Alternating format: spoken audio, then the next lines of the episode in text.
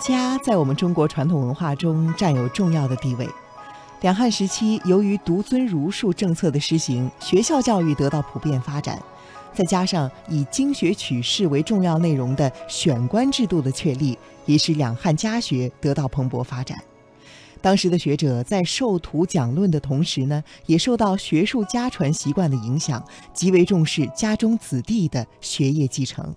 比如在《后汉书》当中就有这样的记载：“夫陈谦敬博爱，好学有笃，以女孙为顺帝贵人，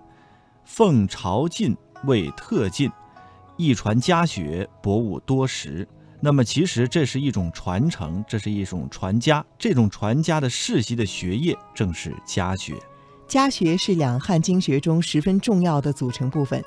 根据粗略统计，在两汉明确有家学情况，而且颇有名望和影响的经学世家，约有百家之多。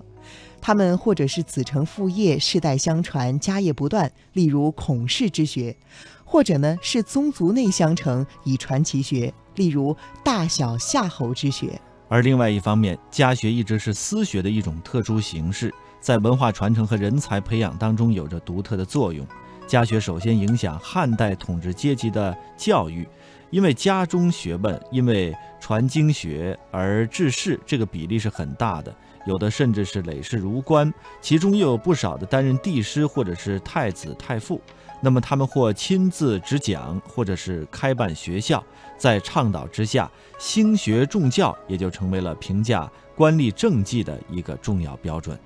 作为官学的补充，家学是私学的特殊力量。